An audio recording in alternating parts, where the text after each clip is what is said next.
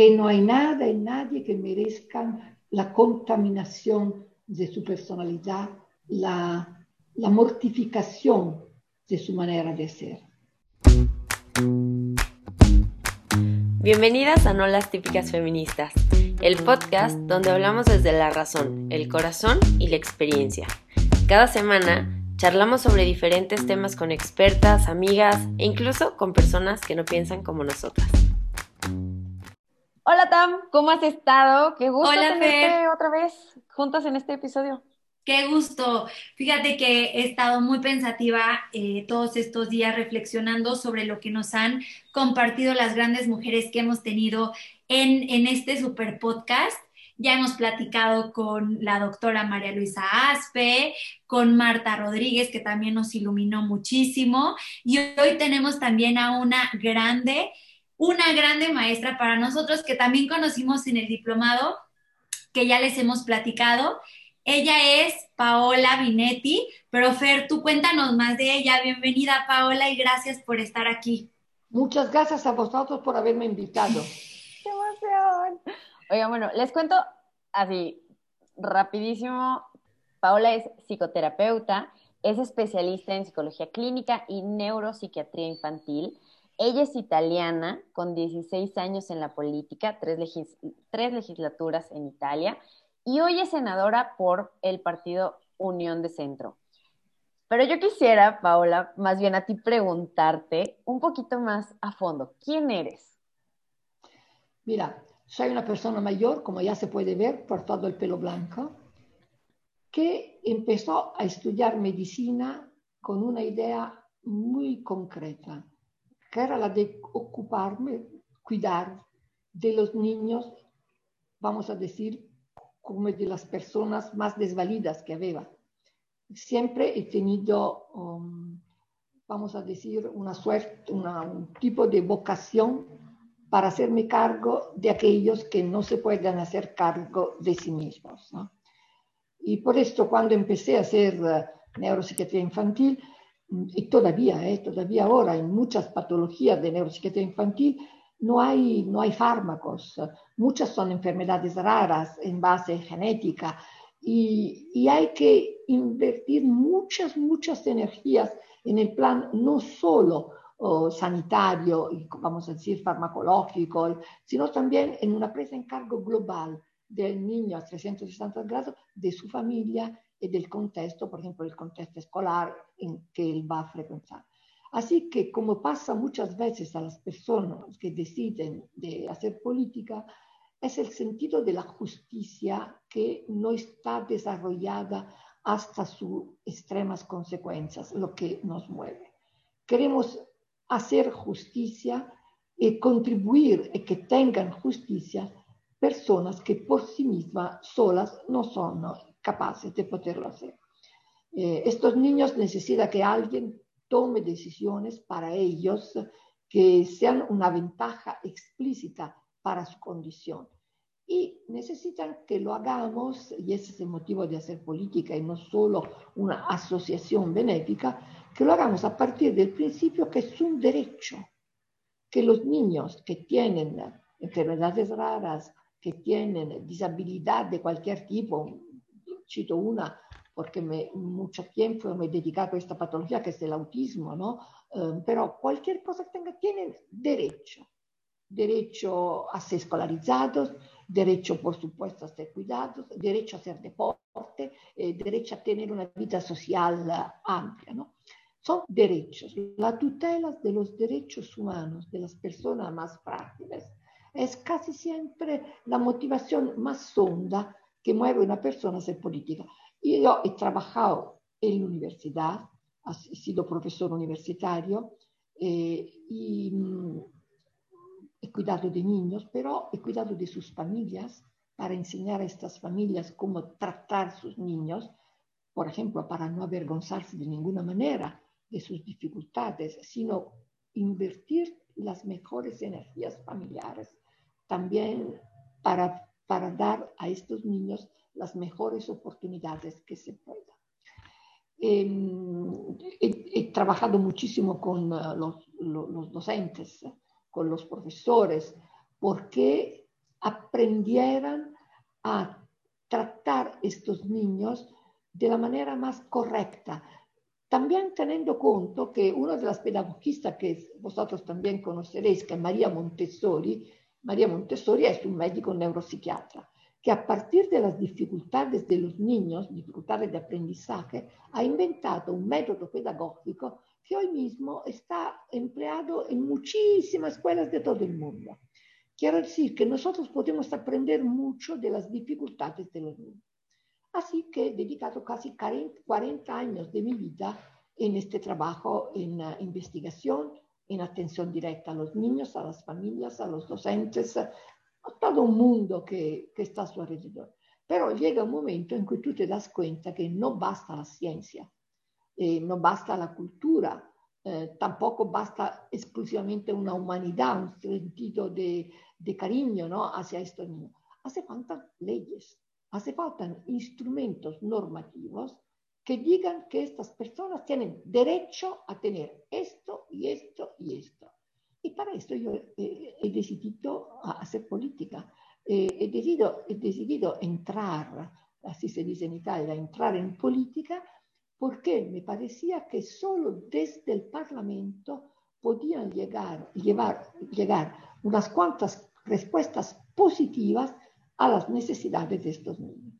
Así que desde que estoy en el Parlamento siempre he estado en la comisión que se hace cargo de temas de salud, en la comisión bicameral de infancia, en la comisión de derechos humanos. Esas son las tres comisiones en las que yo he puesto más empeño para salir al encuentro.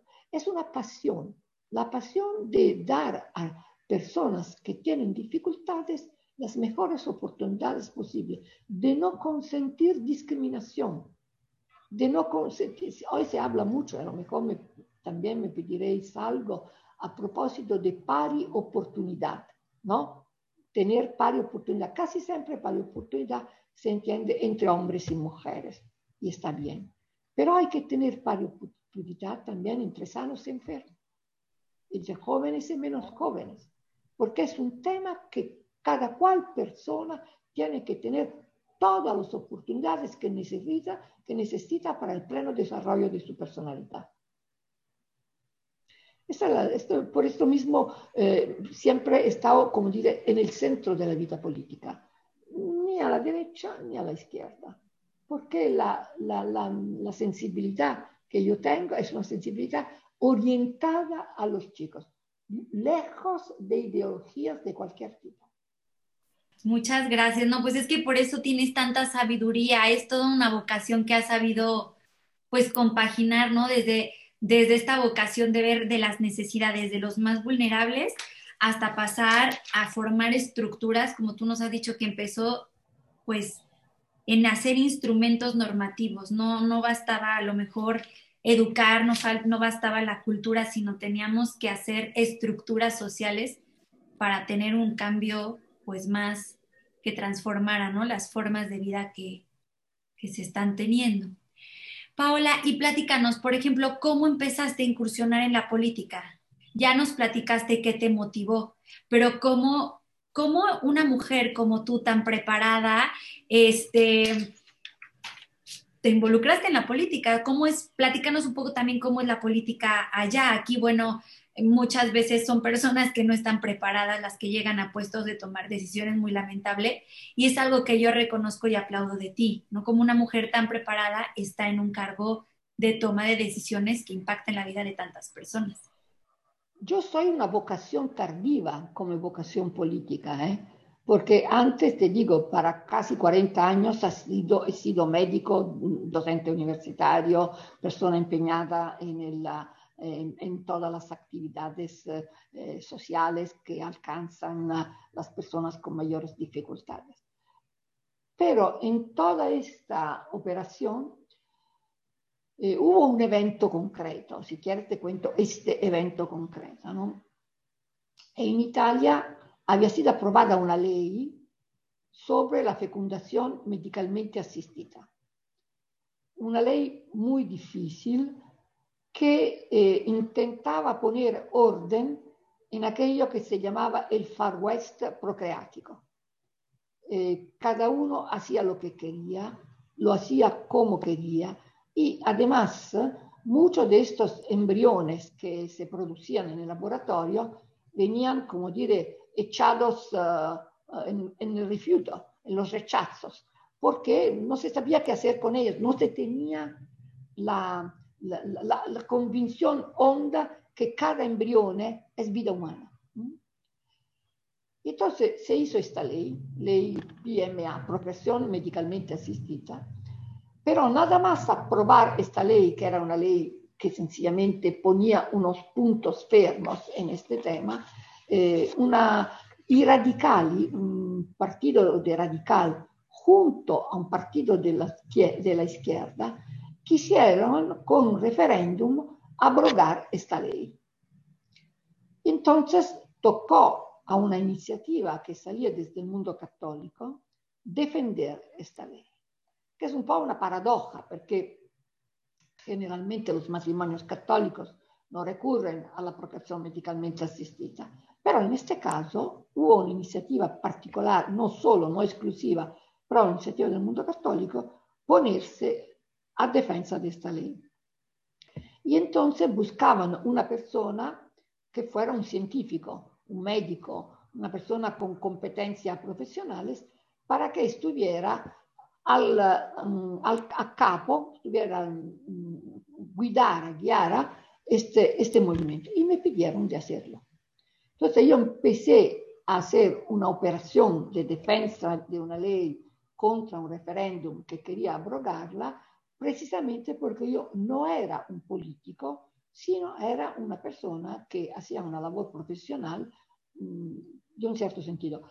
Esto para que tú entiendas, siempre yo, haciendo el neuropsiquiatra infantil, me he puesto al lado de la vida difícil para ayudar los padres, por ejemplo, a no abortar. A veces tú haces un diagnóstico precoz, sabes que tu hijo tiene una patología de cualquier tipo y la tentación máxima es abortar. Bien, todo el trabajo que yo hacía también como médico era mostrar a estos padres que se puede tener una vida serena, una vida eh, también llena de, de, de, ganas de vivir, también teniendo oh, algunas uh, manifestaciones particulares de fragilidad. Con lo cual yo, defendiendo este referéndum, estaba al lado de la vida.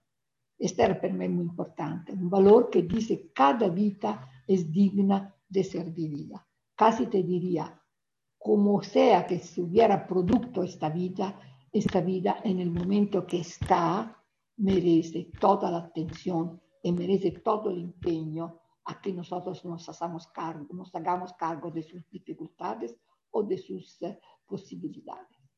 Este referéndum, que era un referéndum muy, mm, muy identificado con el mundo católico, aunque no fuera solo el referéndum católico, era un referéndum muy particular, porque l'Italia aveva perdido todos los referéndums anteriores. Habíamos perdido el referéndum sobre el divorcio, habíamos perdido por dos veces el referéndum sobre el aborto, con lo cual el riesgo que cada uno tenía era que perdiéramos también este referéndum. ¿Cómo fue o cómo no fue? Nosotros ganamos este referéndum con 75% de los votos positivos con lo cual fue un éxito strepitoso, un éxito que yo atribuyo casi a un milagro, pero un éxito que fue el milagro de la unidad de los católicos cuando en política combaten por los valores no negociables. Nosotros allí luchamos todos juntos por un valor especial, fundamental, que es la vida, prescindiendo del hecho que este fuera renovamiento del espíritu, que fuera neocatecumenale, que fuera comunión y liberación, que fuera Sant'Egidio, que fuera Acción Católica, también que fuera Opus Dei, no importaba, porque el valor básico era común a todos. Y cuando los católicos se unen para combatir una batalla, ganan siempre. Ganan siempre. ¿Qué, qué, qué y de hecho ganamos de una manera tal que la gente estaba extraviada, y creyó que fuera mérito mío. Hubo concretamente uno dei leader politici che pensò che questo era, había sido una suerte de, de, de, de, milagro que había dicho yo. No es verdad. Era el milagro de la unidad de los católicos. Pero él se lo creyó. Y me buscó para pedirme si quería hacer política. Sí, después de esta aventura, yo creía hacer política. Y como yo ya era mayor, la gente normalmente a aquella edad se va jubilando, ¿eh? Ten presente, 40 años ya trabajo hecho. Eh, por eso te digo que soy una vocación tardía. Y yo también por curiosidad humana, curiosidad humana, convicción que había batallas que solo se podían lograr desde el Parlamento. Y también convicción que los católicos, si quieren, son, uh, pueden. ¿Mm? Con la gracia de Dios, con el trabajo instancable, incansable, pueden. Entonces le dije que sí, fui elegida y desde entonces siempre he seguido, he, continuado a hacer estas batallas. Y te quiero decir que entre las cosas que recuerdo, por ejemplo, como más positivas de las cosas que me ha tocado hacer en política, ha sido la ley sobre cuidados paliativos. Esta fue una batalla importantísima que hicimos en contra de la eutanasia, eh, pero para hacer una batalla en contra de la eutanasia, nosotros hicimos una batalla positiva para dar al enfermo hasta el último instante de su vida toda, toda, toda la, la, la, ayuda que sea posible. Eh, ayuda para um, controlar el dolor, ayuda para no dejarlo solo, ayuda para que tuviera a su alcance un ambiente de humanización que le hiciera esperar la muerte, sí, pero sin eh, desesperarse. Y, esta ley, esta ley creo que sea de una buena ley, la ley de los cuidados paliativos, eh, ha sido la prima en Europa y luego ha sido en gran parte copiada por muchos otros países. ¿no? Y es la, es la ley que ayuda a las personas, que le acompaña hasta el fin de la vida, cuando alguien podría pensar que ya no hay más eh, fármacos, entonces no hay nada que hacer, y nosotros les decimos que hay muchísimo que hacer y que acompañar una persona hasta el momento de la muerte muchas veces es la empresa más importante de una vida. Qué, qué, hermoso, qué hermoso, Paola. Y me encanta que mencionas este tema de tu fe y de que tú en todo momento has sido abierta sobre tu fe católica. Creo que a veces en la política es hasta mal visto o en algunos eh, es, como en algunos contextos es como un ataque, ¿no? El que tú, que tú digas abiertamente que es católica, bueno, o sea, parece que les estás diciendo que eres lo peor del mundo y, y, y qué bonito que para ti este ser católico y tus convicciones católicas pues han estado en el centro de tu vocación política. ¿Cómo ha sido para ti este compaginar tu vida de fe y tu acción política, porque creo que no es fácil y creo que nosotras a veces como católicas también como que nos repelan, ¿no? No sé. Esa es una cuestión que puso ya San Pablo, ¿no? Cuando decía que la fe sin las obras es muerta y que las obras sin la fe son estériles, ¿no? Entonces, la primera cosa que tiene que hacer un católico cuando decide hacer política es posiblemente trabajar muchísimo, trabajar de la mejor manera posible, trabajar con espíritu de servicio, queriendo colaborar con los demás sin enfrentarse con ellos, asumir una, una postura de quien sale al encuentro del otro, no de quien se va a chocar con el otro. ¿no? Esto es verdad que yo hago en política, trato en política los temas que conozco. Y si no los conozco, los estudio mucho. Esto también, mmm, Fides et Ratio, la, la encíclica también, esta es muy importante, Es decir, nosotros ponemos nuestra razón para intentar encontrar el máximo de argumentaciones posibles que sostengan nuestra posición. No, no, no, no nos escondemos detrás de las motivaciones de fe. La fe es como una, una luz que brilla y que te da la dirección, pero luego tú quieres, tienes que andar para llegar a, a esta meta. Vamos a ver así, si tú has hecho alguna vez algún paseo por la montaña, tú ves ahí arriba tu meta, una iglesia, una cruz, un panorama particular. Lo ve. Pero el hecho que tú lo veas no quiere decir que tú estás allí. Tienes que andar para estar allí. Esto pasa haciendo política. Tú ves la meta, pero tienes que andar y tienes que andar con tu razón, con tu inteligencia. Tienes que andar trabajando amistad con tus compañeros, bien del mismo partido, bien de otros partidos. Tienes que andar con ellos, no contra ellos.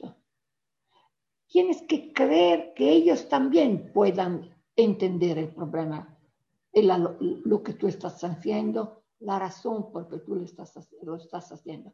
Tienes que tener una actitud constante de quien va a explicar las cosas. ¿No acaso el parlamento se llama parlamento porque se habla mucho? ¿No? Eh, y tú tienes que hablar muchísimo con todos para explicar lo que tú piensas, por qué lo piensas y cómo lo piensas. No es que todo el mundo llegará a condividir contigo esas cosas, no, no quiero decir esto. Pero sí quiero decir que muchos llegarán. Los que no tienen prejuicios fuertes, los que no están marcados por ideologías anticristiana, antieclesial, llegarán a entender las razones. ¿Por qué todo esto? Porque nosotros tenemos mucha fe en la ley natural. Y la ley natural es algo que nos acomuna a todos los hombres, porque es como el fundamento, ¿no? El fundamento sobre que construimos también la fe. La fe es un don de Dios, pero para que sea una realidad mía, tiene que calarse en la ley natural. Yo puedo decirte que defiendo la vida porque la vida es sagra, defiendo la vida porque es un don de Dios, ma yo defiendo la vida con miles de argumentaciones humanas. Porque si no hubiera la vida, tampoco hubiera política. Yo hago política para mejorar la vida de otros. Si no hay vida, ¿qué hago yo? De defiendo la vida de las personas que están en condiciones difíciles de pobreza, de enfermedad, de lo que tú quieras. Pero la vida con sus heridas merece siempre que tú puedas curarla. Y, eso es lo que tú vas diciendo a las personas. Pues te dicen, esta persona ya está muy mal, mejor que se muera. Pero esta persona que es verdad que está muy mal, tiene también afectos, tiene también gente que le quiere y gente que ella quiere. Tiene la capacidad de gozar de un día, hoy a Roma es un día precioso, de un día bien bonito, del cielo azul, de la primavera que está en el aire, de una cosa buena que le llevan para comer. Hay miles de cosas pequeñas de que se puede gozar. Y nosotros intentamos hacer entender que la vida es también todo eso, que se puede ser feliz en condiciones, que es nuestra responsabilidad es permitir a estas personas que lo sean. Pero lo hacemos muchísimo con argumentaciones humanas. Argumentaciones humanas que para nosotros em, entreñan una seguridad absoluta porque también tienen fundamento de fe. Pero no necesariamente tenemos que hablar de esto con nuestro compañero, pero sí que tenemos que hablar de todo lo que la razón humana nos permite decir. Claro. Muchas veces es, es, no, es completamente opuesto en la vivencia en los parlamentos cuando esto que tú nos estás compartiendo, ¿no? De, de una actitud constante de andar haciendo con ellos, no contra ellos, ¿no? Así como lo, lo un poco te parafraseo, Paola, porque a mí me llama la atención como por ejemplo aquí en el Parlamento mexicano, pues están hasta las curules o los espacios donde que ocupan las diputadas y los diputados, pues organizados por grupos parlamentarios, o sea, por sus partidos políticos, y cómo eh, hasta el lenguaje construye la misma, eh, el mismo choque, ¿no? Así de que soy del partido de oposición. Entonces, la oposición lo que hace en lugares de, de crear puentes, dinamitar los puentes, ¿no? Y a final de cuentas es una repercusión para todas las ciudadanas y ciudadanos. Y entonces, esto que tú nos estás hablando es muy cristiano, ¿no? Digo, partiste también de, nos compartías de, San Pablo, pero creo que es muy cristiano y que muchas veces ya involucrados en la política, en la práctica, pues estamos muy lejos de, por, por lo menos el partido que aquí en México pues se inspira en la doctrina social de la iglesia, muchas veces en su práctica pues no, está muy lejos, ¿no? De, colaborar, sino más bien de, tener una postura de ataque y completamente, si lo dice un partido opuesto al tuyo, ya, eso no está, no es válido. O sea, aunque haga un bien a las personas, no. Eso, como tú lo dijiste, no va a ser. Y, y aquí entra como algo muy humano, ¿no? Que es esta pelea de egos, de soberbia, donde se olvida el bien común y empieza a, pues, a salir de, a flote el, bien individual y cuánto trabajo pues eh, humano y espiritual y un trabajo a nivel personal se necesita para salir de la competencia a la colaboración en la política.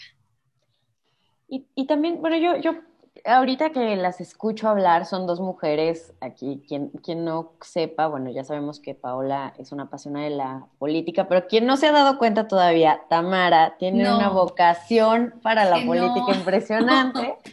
Y yo te quisiera preguntar, Paola, ¿cuáles ves tú que son los retos para que las mujeres entren más a, la, a la política? O sea, yo aquí tengo un ejemplo clarísimo de alguien que dice, no, la política no es para mí, aunque tiene claramente una vocación política. Allora, entonces hay que decir una cosa muy importante, que mm, todo, trabajo, todo trabajo muy empeñativo se hace más difícil para una mujer si no puede contar sobre ayudas que eh, eh, el mismo Estado pone a su servicio.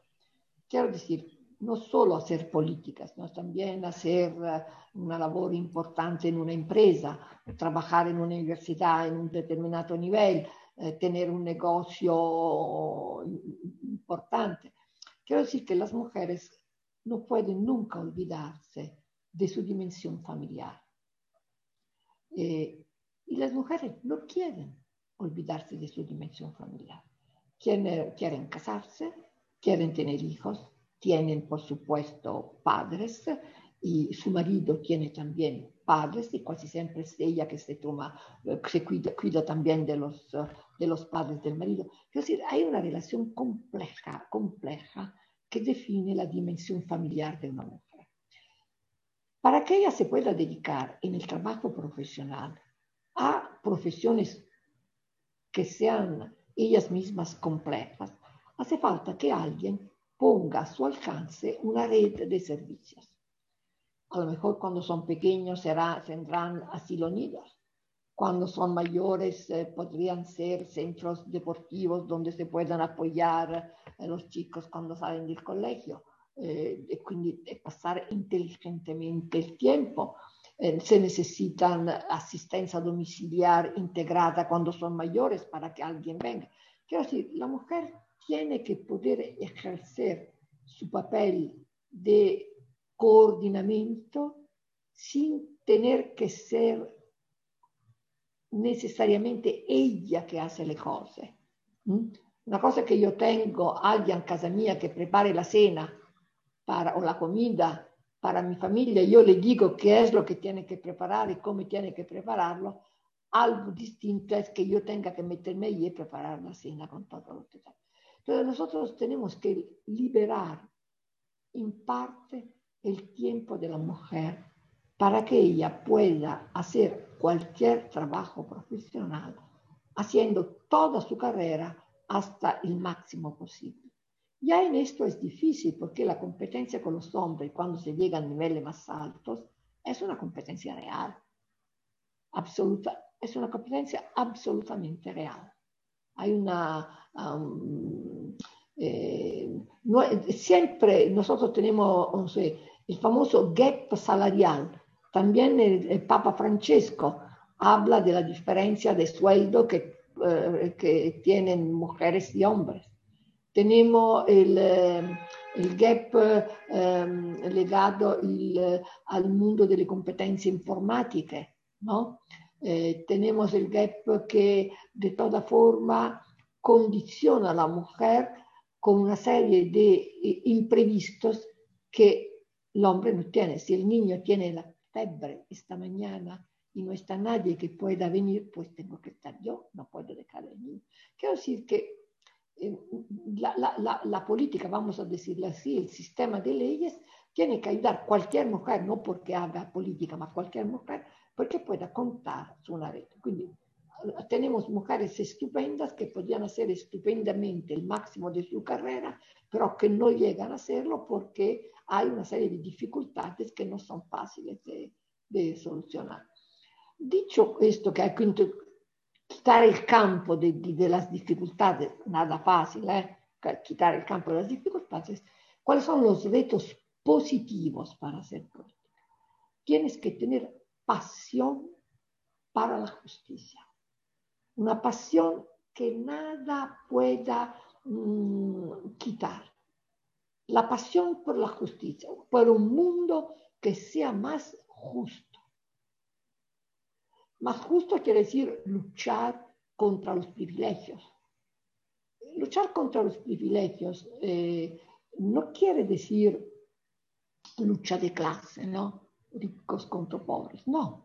Quiere decir que todo el mundo pueda tener los recursos necesarios para desarrollar al máximo sus posibilidades y si puede, pueda lograr mayor riqueza. La, la mayor pasión de una familia es que los hijos estén mejor que los padres, que puedan tener más en el sentido no solo de tener dinero, sino tener oportunidades, posibilidad de estudiar, posibilidad de viajar, posibilidad de tener una casa mejor, posibilidad de descansar mejor.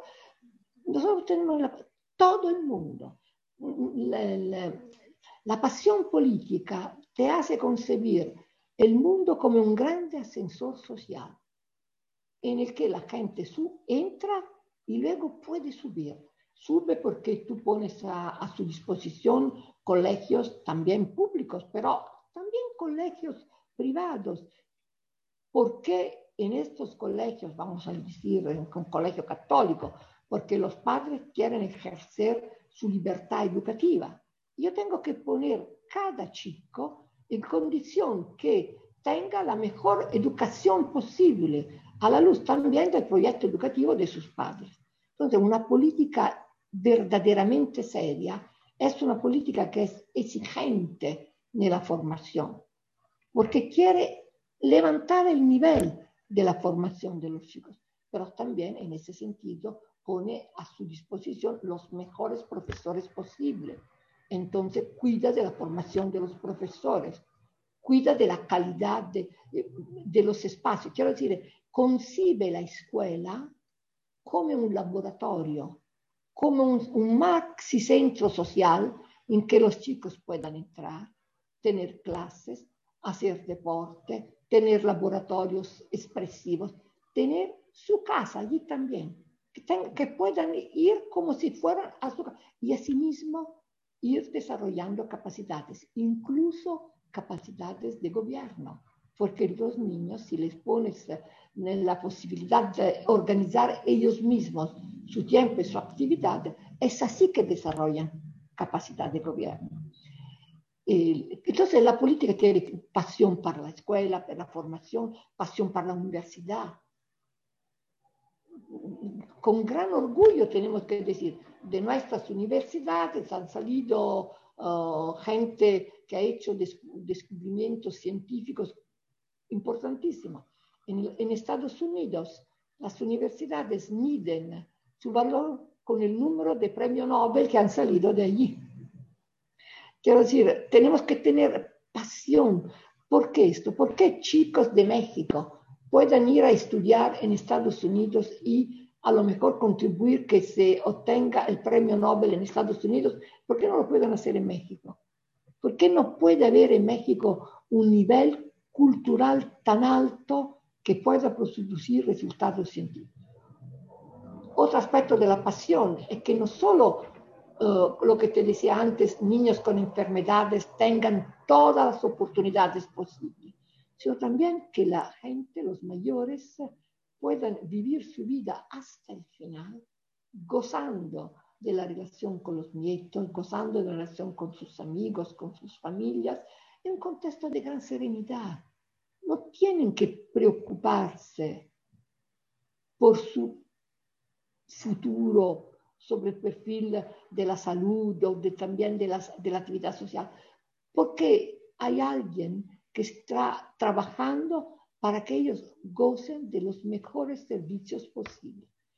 Esto en un fin infinito, mm, que eh, México es muy grande, que pueda tener transportes públicos, por lo cual se puede ir de un sitio a otro con facilidad, trenos a alta velocidad, eh, transportes eh, aéreos, quiero decir, facilitar que la gente se pueda, el derecho a moverse cada uno de nosotros, luego percibe algunas cosas más que otras. Si yo, vengo del mundo de la escuela, percibo algunas cosas. Yo vengo de la sanidad. Ahora mismo, por ejemplo, estamos trabajando porque se puedan vacunar todos. Cuando digo todos en Italia, intendo también todos los migrantes, por supuesto, los migrantes regulares, pero también los migrantes que no son regulares, porque si no lo quiero hacer por amor de ellos, tendré que hacerlo por miedo que ellos puedan contribuir al contagio.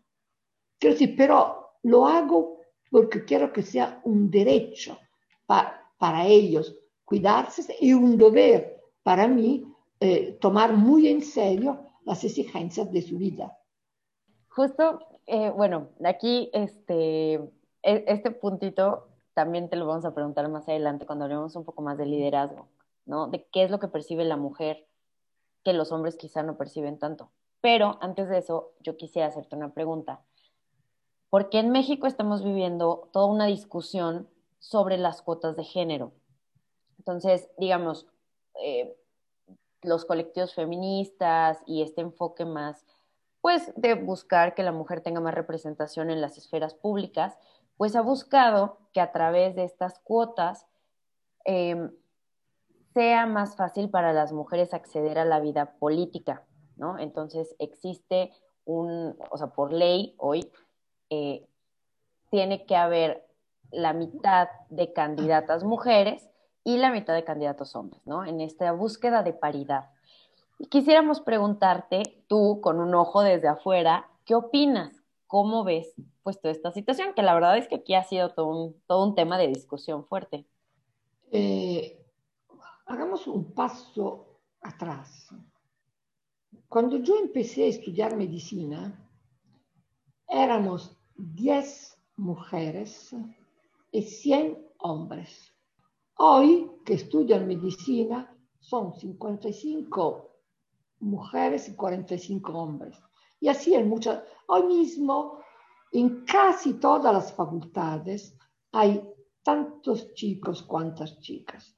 En alguna facultad hay mucho más chicas, por ejemplo, la Facultad de la Ciencia de la Educación Primaria, hay más chicas que chicos. Y todavía la facultad que se llaman STEM, ciencias, matemáticas, ingeniería, ¿no? Eh, hay más chicos que chicas. Pero donde sea que hay chicas y chicos en cantidad casi igual, los resultados académicos son a menudo mejores por las chicas que por los chicos. De todas formas, son más o menos equivalentes, pero son casi mejor. Entonces no se entiende por qué luego cuando pasas al mundo del trabajo, la carrera más veloz, más ágil y más brillante las hagan más fácilmente ellos que ellas. Arriba del famoso techo de cristal están mucho más hombres que mujeres. ¿no? Eh, porque las razones pueden ser muchas. Una de las razones importantes son las que te decía antes, que las mujeres no pueden olvidarse de la dimensión familiar y doméstica y no quieren tampoco olvidarse. Pero nosotros tenemos que darles, yo decía siempre en mi, trabajo, más que cuotas rosas, darles así los nidos, darles eh, servicios de asistencia domiciliar ya verás, ¿no? Pero generalmente, quien ya estamos en política o quien ya es uh, um, al vértice, del vértigo de, no necesita cuota rosa, ha sabido defenderse por sí mismo. Por una serie de razones afortunadas, ha sabido defenderse, defenderse por sí mismo. Pero tiene que defender los demás, las demás. Tiene que hacer que esto sea posible para todas las mujeres.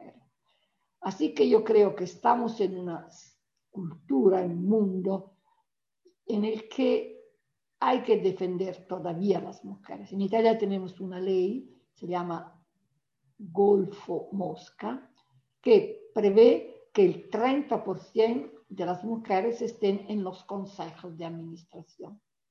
No tienen que prever que el 30% de las mujeres estén en los hospitales, porque ya ahora las enfermeras son mucho más que los enfermeros, las doctoras son más que los doctores. Tendría que pedirlo a nivel de dirección, que allí también el 30% por lo menos sean mujeres.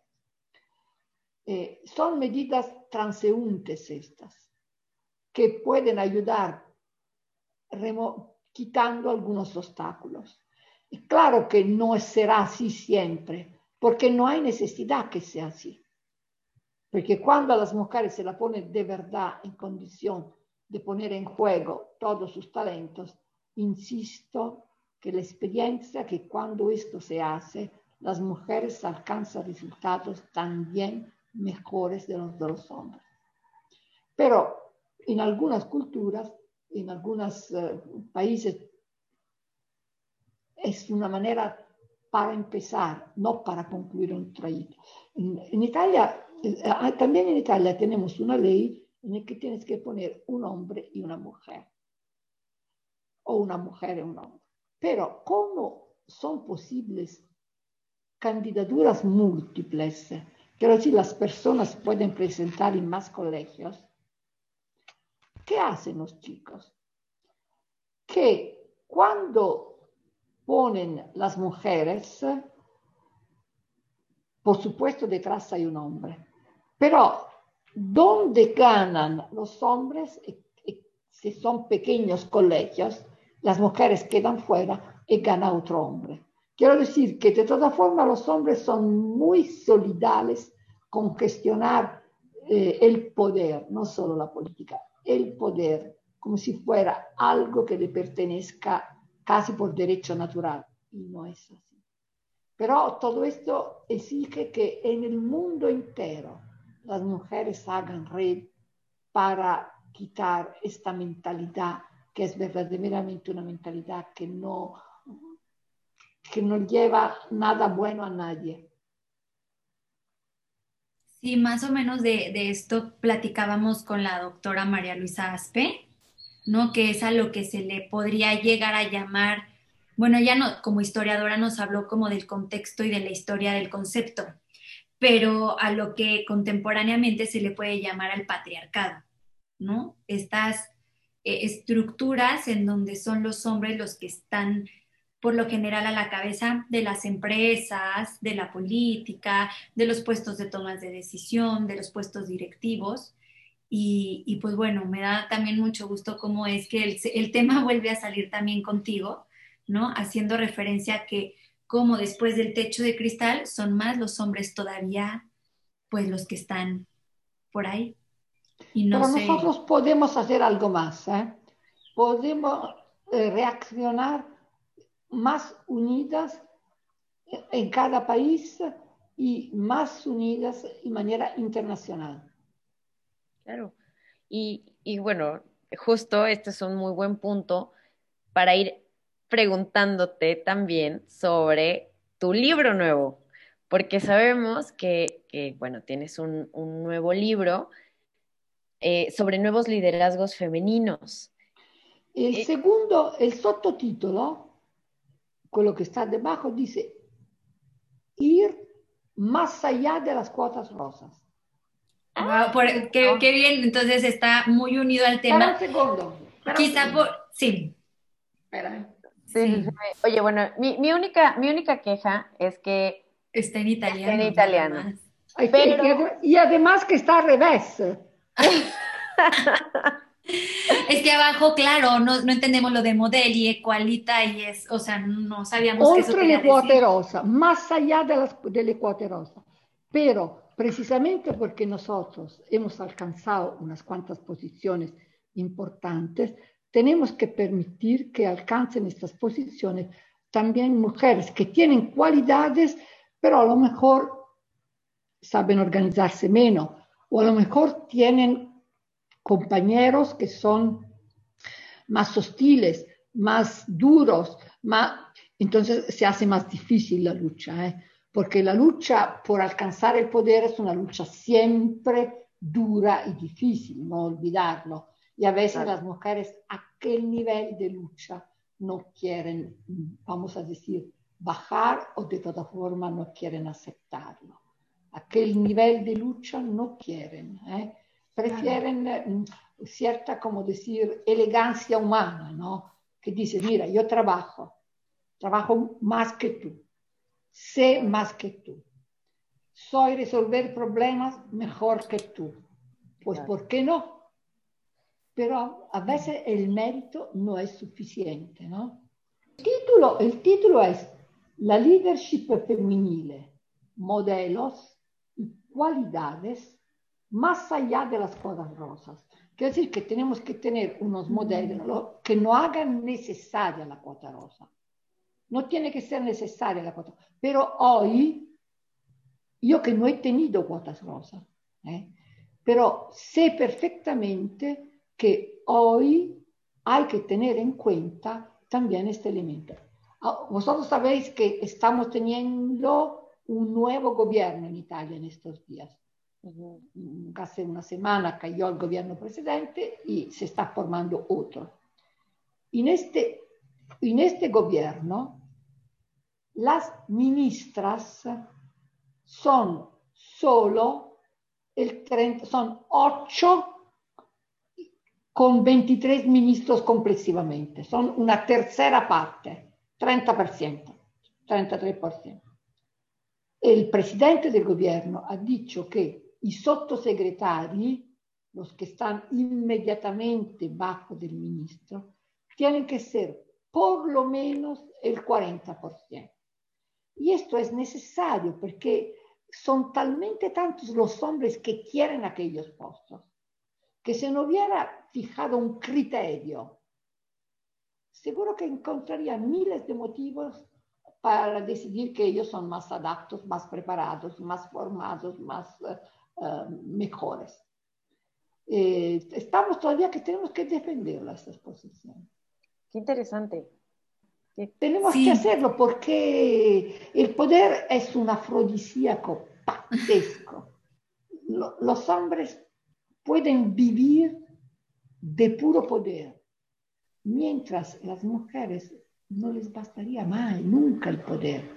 Llega un momento, las chicas las mujeres pueden llegar a los 40 años, 50 años, hoy mismo también sin casarse, sin tener hijos, luchando para tener poder, luchando para afirmarse. Cuando llega esta edad, todas descubren que tienen una necesidad absoluta de afectos familiares, también de tener hijos. Y es también por esto que recurren a la procreación medicalmente asistida, porque toda su vida, hasta aquel momento, han sido concentradas en su carrera, pero no le basta, aparte que a menudo esta carrera no coincide con aquella que era su aspiración. Se dan cuenta de haber luchado, luchado, luchado, pero ¿para qué? O a lo mejor luchado, luchado, luchado y no me han dado y no he ganado esta posición. Y entonces eh, van recuperando quella dimensión de su vida que es inalienable. Claro. ¿Qué particularidades tiene el, liderazgo femenino? Ya nos has platicado, ¿no? Como el hombre, los hombres probablemente podrían eh, perpetuarse así en el poder, y, pero las mujeres, ¿qué diferente o qué diferencias hay en este liderazgo femenino que lo hace tan propio de las mujeres y qué hay en él que es tan necesario en el mundo y en la política especialmente? Puede haber muchas teorías, ¿no? Pero en mi libro lo que yo sostengo es que lo típico femenino de cualquier mujer, lo típico femenino es la maternidad, que no quiere decir necesariamente tener hijos, sino tener corazón materno. ¿Qué quiere decir tener corazón materno? Estar abierta a acoger, abierta a sostener abierta a hacer desarrollar, ¿no? Que son las cosas que hace cualquier madre. Que si yo sostengo que la mujer es siempre generativa, está siempre engendrando, engendra relaciones, engendra, por supuesto, proyectos, engendra cosas que, que le gustaría hacer, también engendra deseos, pero sobre todo va engendrando personas que con su ayuda, por su cariño, por su atención, por la donación de su tiempo, alcancen a su vez posiciones distintas, brillantes y todo esto.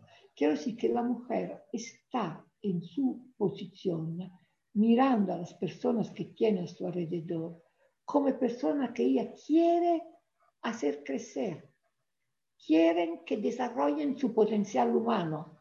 Si tú lo piensas, en muchísimas uh, empresas, las mujeres tienen, están al tanto de, mm, vamos a decir, oficinas, recursos humanos.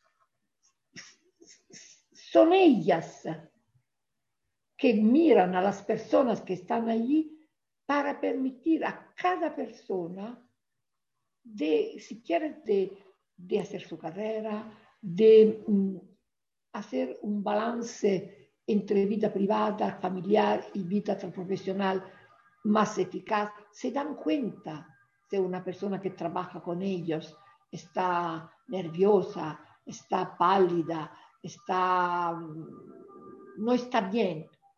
la mira en la cara y se preocupa por ella. El hombre podría también mirarla a la cara y pensar, ahí va, ya está otra vez.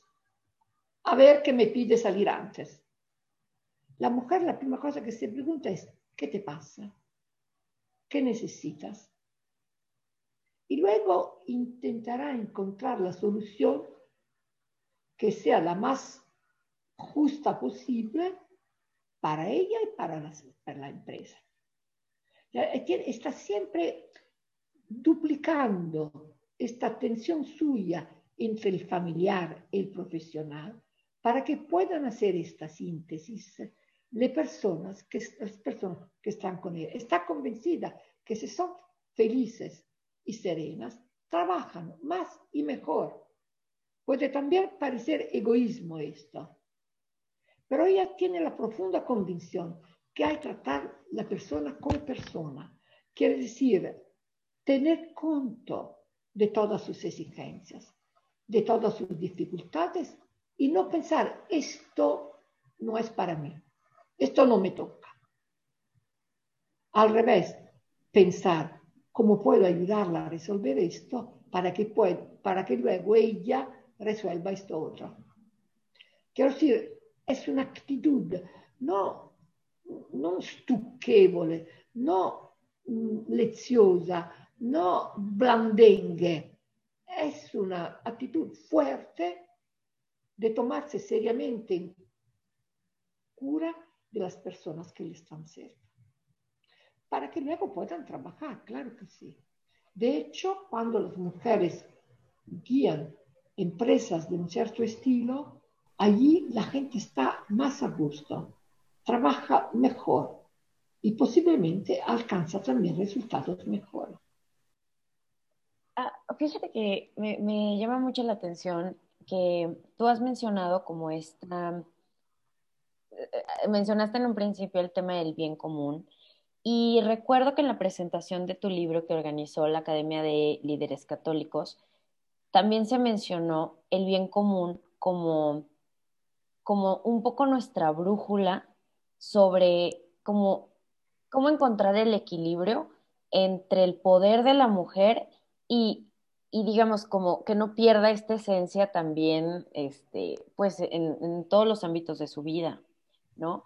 Y ahora que mencionas como en, en este sentido de esta sensibilidad, esta, pues claro, o sea, nosotros tenemos este sentido maternal, nos guste o no nos guste, ¿no? Nos sale natural, aunque no queramos.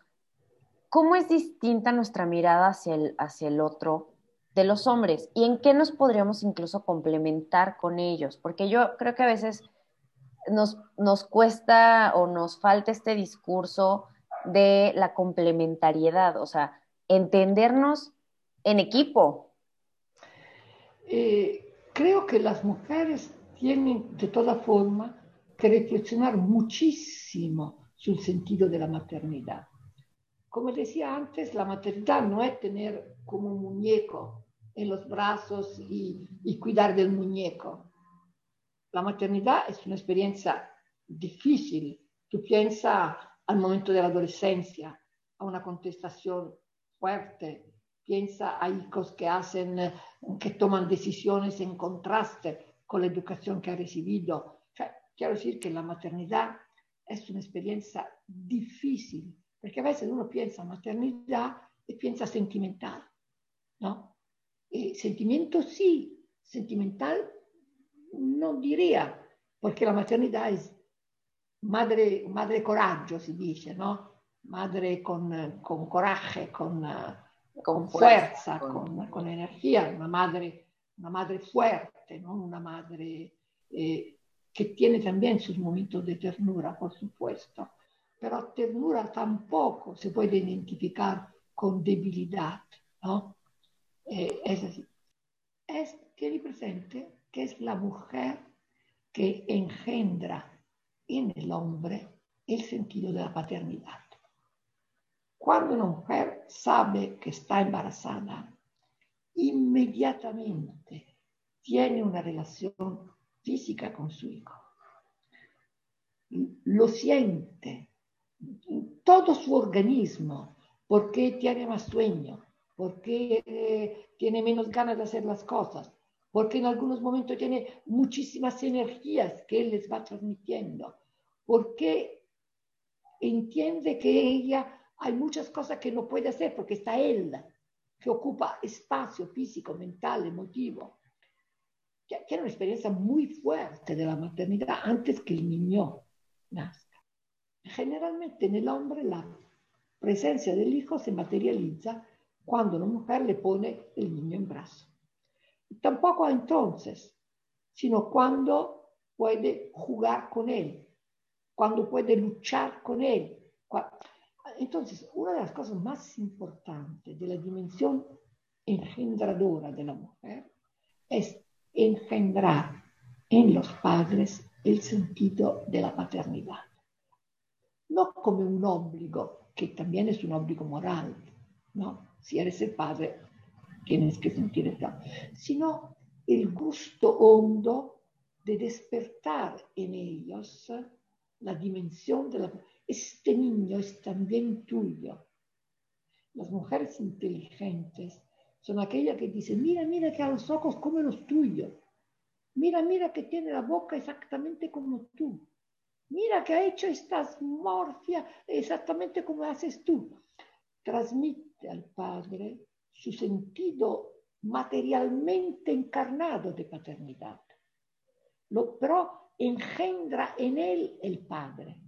Cuando la, la mujer, mi madre también hace así, dice, esta tarde cuando llega tu padre ya le diremos. Oppure, pregúntaselo a tu padre.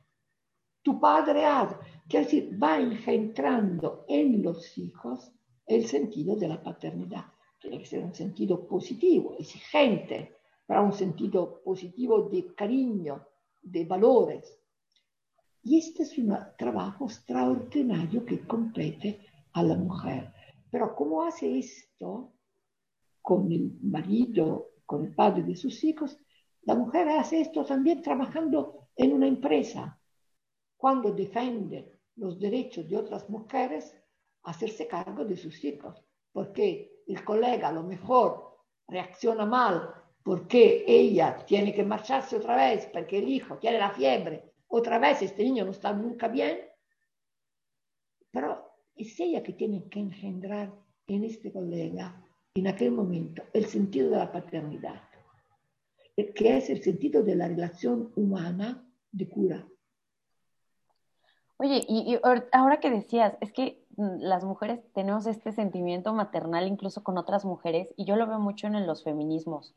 O sea, los feminismos han, como arropado a muchas mujeres que se han sentido desvalidas y digo, podemos estar de acuerdo o en desacuerdo en muchas cosas con las feministas, eh, pero como que veo esto, ¿no? ¿Cómo, lo ven ustedes? Como que este, este sentido de acoger, de arropar, de, de decir yo te abrazo, ¿no?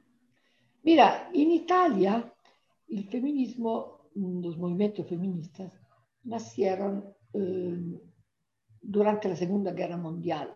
No es así, antes también, pero tomaron una forma más importante durante la Segunda Guerra Mundial.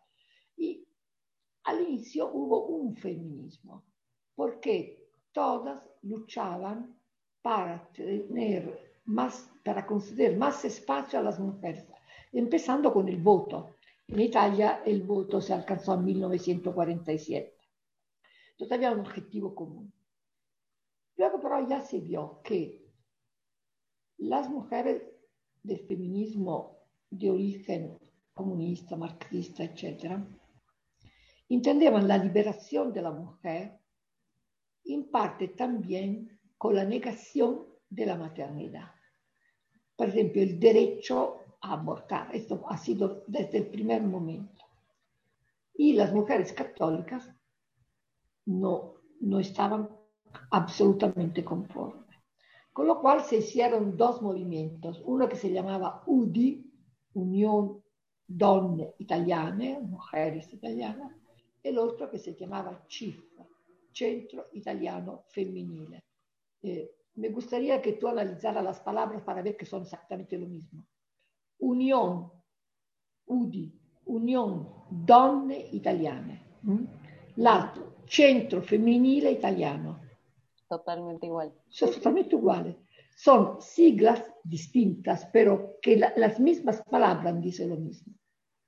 En aquel momento la diferencia mayor era precisamente sobre cómo las mujeres entendían realizar su proyecto de alcanzar no solo la libertad de voto, pero luego el máximo de la presencia en los trabajos en todos los trabajos, manteniendo su relación de maternidad con sus hijos y para los demás la maternidad, la maternidad biológica, hacerse una, un obstáculo al desarrollo de sí. Delante de este punto dirimente, los dos movimientos se separaron, pero muchas batallas siguieron juntas.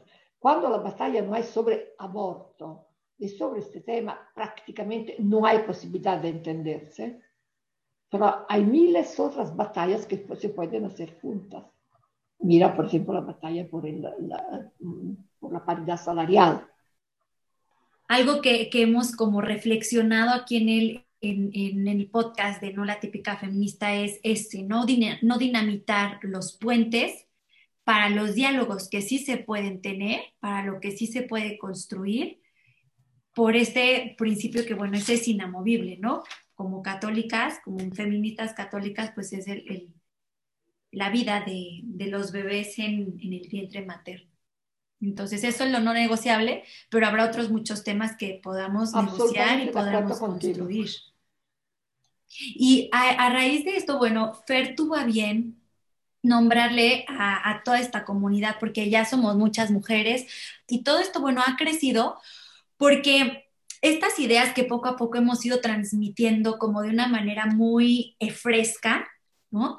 Porque hay mucho de feminismo, o nosotros encontramos mucho de feminismo, pero siempre son batallas, siempre es pelea, siempre es confrontar, siempre es ah, ¿qué, cuál es de color de tu paliacate, ¿no? Aquí en Latinoamérica es si tu paliacate es verde, eres pro aborto, y si tu paliacate es azul, eres una religiosa católica impensante, ¿no? Tenemos hasta artistas influencers o estas personas de, influencia digital, actrices, que han llamado hasta las mujeres eh, que están en favor o que estamos en favor de la vida como mujeres que no leemos. Y yo a ti te veo con muchos libros atrás y yo también. Oh, sí leemos. pero sí leemos. Entonces, eh, pero más allá de, de estos discursos de confrontación, pues para generar, em, ¿cómo se llama? Para construir, ¿no? Por eso también las particularidades que tiene nuestro país, por ejemplo, aquí en México, tantos temas que están em, sueltos que podríamos agarrar o colaborar ambos grupos ambos bandos, por así decirlo, y ir sacarlos, y sacándolos adelante, como decir, esta es la agenda que tenemos en común. ¿Qué vamos a hacer con tantos feminicidios? ¿Qué vamos a hacer con tantas desaparecidas? ¿Qué vamos a hacer con eh, tantos? Eh, hoy vamos a tener en, esta vez candidatos que han este, sido eh, acusados de, No, acosadores, o sea, han sido personas que abiertamente este, han abusado sexualmente de mujeres. Es, la lucha que ahorita está ¿no? en, el activismo digital un, candidato a gobernador es cinco veces denunciado por abuso sexual a mujeres. Entonces, iba a ser candidato de un Es muy difícil que las mujeres puedan sostener un candidato así. Sí, entonces, eh. si las mujeres somos también las que votamos, creo que habría que educar mucho, fomentar, compartir esto, porque bueno, también Guerrero es uno de los estados que, que tiene mucha pobreza educativa en nuestro país.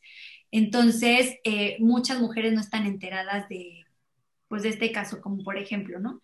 Pero bueno, nos has platicado como de estos dos bandos que al parecer en la historia de los feminismos siempre han estado, ¿no? Este, eh, como el bloque, por así decirlo, la parte comunista marxista de la liberación de la mujer, pero por la negación de, y la negación de la maternidad y además otros muchos asuntos. Y la parte, llamémosle más católica o a lo mejor habrá no católicas, porque por ejemplo aquí en México están muy fuertes grupos de mujeres no católicas, pero que son cristianas protestantes, pero que también defienden eh, el derecho... Con ellas de un, movimiento femenil cristiano. Y, y queremos llegar a esta pregunta, porque nosotras nos hemos denominado por esta comunidad que, que, tuvo a bien Fer nombrar, no las típicas feministas. Entonces nosotros nos hemos nombrado a, no las típicas feministas. Vamos construyendo este nuevo feminismo y claro que el diplomado nos dio muchísimas luces, ustedes como nuestras profesoras, nos, no hemos terminado de construir bien cómo es, pero sabemos algunos como principios o algunas pautas no negociables, ¿verdad? Y a lo que tú conoces con toda tu experiencia, ¿tú te podrías considerar una, una mujer feminista? ¿Y de qué tipo de feminismo? Yo. Ajá considerar mí misma. Yo, me considero una, una, mujer feminista, aunque la palabra feminista está cargada de significado negativo, entonces prefiero femenil en el sentido, una mujer en el sentido propio, que lucha para los derechos de las mujeres y considera muchos derechos de la mujer, el derecho al trabajo profesional, a elegir su trabajo, el derecho a alcanzar los niveles más altos de su profesión, pero considera también el derecho a tener hijos y el derecho a tener todos los hijos que quiere, porque en Italia en este momento la batalla, está atenta, no es solo en contra del aborto, ma delante del hecho que no nacen niños, l'Italia es un paese demografico oh, a un nivel próximo a los es uno coma algo, quiero decir, con lo cual si siguiera este, esta marcha dentro de pocos, dividiría por, dividiríamos por mitad la, la población. Si cada hombre y mujer, cada dos personas nace una, cuando estos mueren, se queda una, pues por supuesto dentro de poco la población se ha dividido por mitad. ¿no? Eh, nosotros tenemos grande interés, por ejemplo, por las políticas demográficas, para que las mujeres puedan tener todos los hijos que quieren. Quiero decir que hemos ido más allá del aborto. Ya no queremos, tenemos que luchar contra el aborto, más que luchar contra el aborto, porque hay una cantidad infinita de abortos silenciados, que son todos los niños que no nacen. Y no nacen a lo mejor porque hay métodos contraceptivos, píldoras, todo lo que tú quieras. No basta decir no al aborto, hay que decir sí a la vida, ¿no? Enamorarse de la vida, creer que se pueda tener más hijos, pero para poder tener más hijos, tener un trabajo profesional, hacer su carrera, influir en la sociedad, entonces hay que tener servicios que la sociedad ponga a tu alcance. Quiero decir que nuestra batalla ahora es muy impositivo, que las mujeres puedan tener toda la carrera que quieren, pero puedan tener también todos los hijos que quieren, porque pueden contar sobre ayuda reales. Oye, Paola, y bueno, para ir cerrando, quisiéramos preguntarte, ¿dónde podemos conseguir tu libro? Si en algún momento va a estar en español o en inglés. Y... Allora, mi libro es fácil, basta ir a una editorial, ya ves, la edizione Maggi, uh-huh. edizione Maggi, Paola Binetti, leadership femminile, qualche, come io vuoi quando quiero comprare un libro in mexicano, un libro mexicano o spagnolo, vuoi in una libreria e lo ordino, con lo quale diventa facile. Creo que a lo mejor también su Amazon lo puedes encontrar. Pero lo importante sería trovar, encontrar a alguien que quisiera traducirlo. Buenísimo, es que de verdad qué importante también tener estas referencias y eh, por lo que escuchamos en, la increíble presentación de que, del libro que, hicieron y que fue una muy una presentación muy bonita y de verdad te, te, te eran personas llenas de, de valores humanos y profesionales y espirituales y políticos. Sí, no, hubo momentos que a mí me tocaron muchísimo sobre todo una mujer, no recuerdo su nombre, creo que era americana, que hablaba con tanta ternura de ser mujer. Yo dije, wow, es que es, es, es, sagrado ser mujer, ¿no? Que, La mujer que está en, Washington, sí. Creo que sí. Y, bueno, yo te preguntaría, ¿qué bibliografía o documentales, dónde podemos saber más de esto, todo lo que tú has leído, qué libros nos recomendarías? entonces, en el libro al final, como siempre, hay una grande bibliografía. Eh, lo, que puedes hacer, lo que puedo hacer es fotocopiar la bibliografía y mandarte la bibliografía. Sí, feliz. Si quisieras que la gente que nos escucha se quedara con una sola idea poderosa de lo que hemos platicado en este ratito, ¿cuál sería? Que cada mujer sea sí misma que no hay nada y nadie que merezcan la contaminación de su personalidad, la, la mortificación de su manera de ser. Y dentro de ser sí misma, que tenga la valentía de poner en juego todos sus talentos, sus ambiciones y sus pasiones. Qué hermoso. Paola, ¿en dónde podemos saber más de ti, en dónde encontramos más información sobre tu trabajo, en qué redes sociales te podemos seguir. Cuéntanos.